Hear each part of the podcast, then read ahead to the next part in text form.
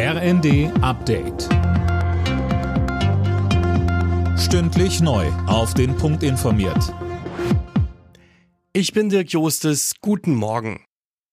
Viele Städte und Kommunen haben langsam die Kapazitätsgrenze erreicht, was die Unterbringung und Versorgung von Geflüchteten angeht. Auf einem Gipfel in Berlin soll es deswegen heute um Maßnahmen zur Entlastung gehen. Kreise und Kommunen fordern deutlich mehr Hilfen vom Bund.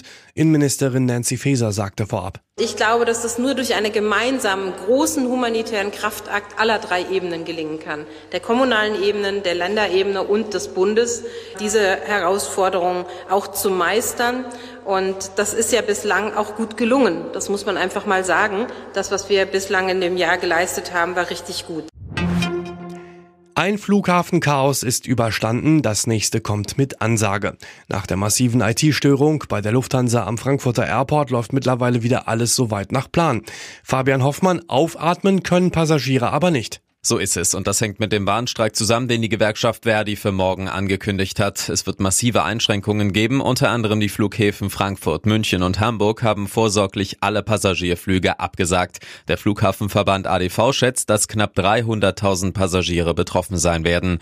Verdi und der Deutsche Beamtenbund fordern im Tarifstreit im öffentlichen Dienst ein Lohnplus von 10,5 Prozent.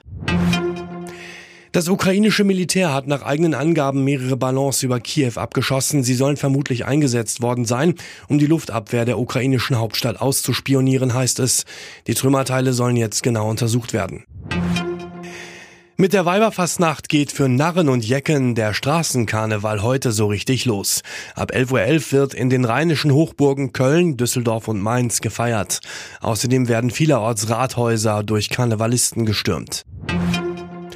Im Achtelfinal-Hinspiel der Fußball Champions League hat Borussia Dortmund einen Heimsieg eingefahren. Am Ende stand es 1 zu 0 gegen den FC Chelsea. Das Rückspiel steigt in knapp drei Wochen in London. Alle Nachrichten auf rnd.de